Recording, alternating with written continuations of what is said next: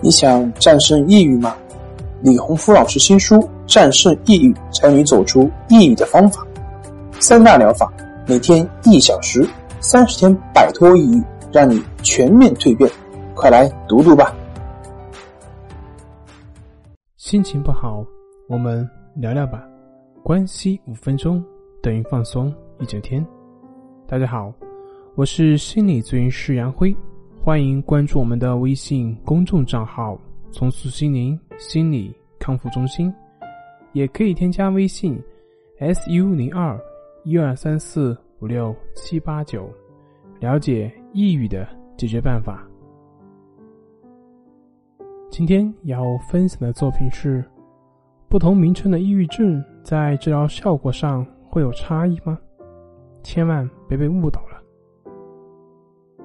有很多患者会问：抑郁症有外因、有内因，产前、产后以及中老年等抑郁症治疗，他们的效果有差别吗？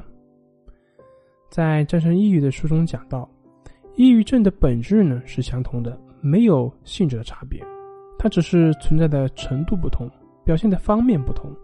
所谓的外因、内因、产前、产后或者是中老年抑郁症呢，只是表明抑郁症爆发的起因。阶段、时间点不同而已。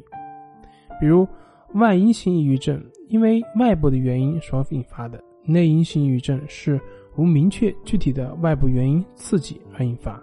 换句话说，是自身的心理作用所引发的。顾名思义，在孕期阶段出现的抑郁症呢，那就是产前抑郁症等等等等。你不能说张三的抑郁症是一种抑郁症，李四的抑郁症是另外一种抑郁症。抑郁症就是抑郁症，抑郁症的本质及患者的心理反应模式都是相同的。你要如何解释中国人的生气、美国人的生气、俄罗斯人的生气，还是印度人的生气呢？生气就是生气，本质没有区别。抑郁症也是如此。有一点需要强调的是，因器质性等病理因素所造成的抑郁症症状，它并非普遍意义上的抑郁症。它不应该笼统的概括于其中。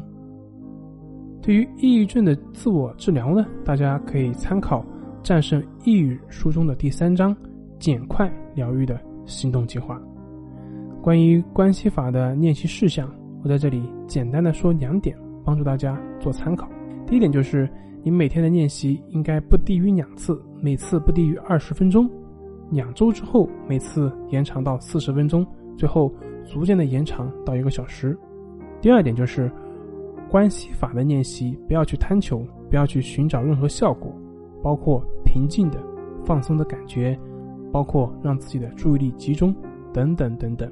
你只需要去做的就是关注你的呼吸，去感觉你的呼吸。好了，今天就分享到这里，咱们下回再见。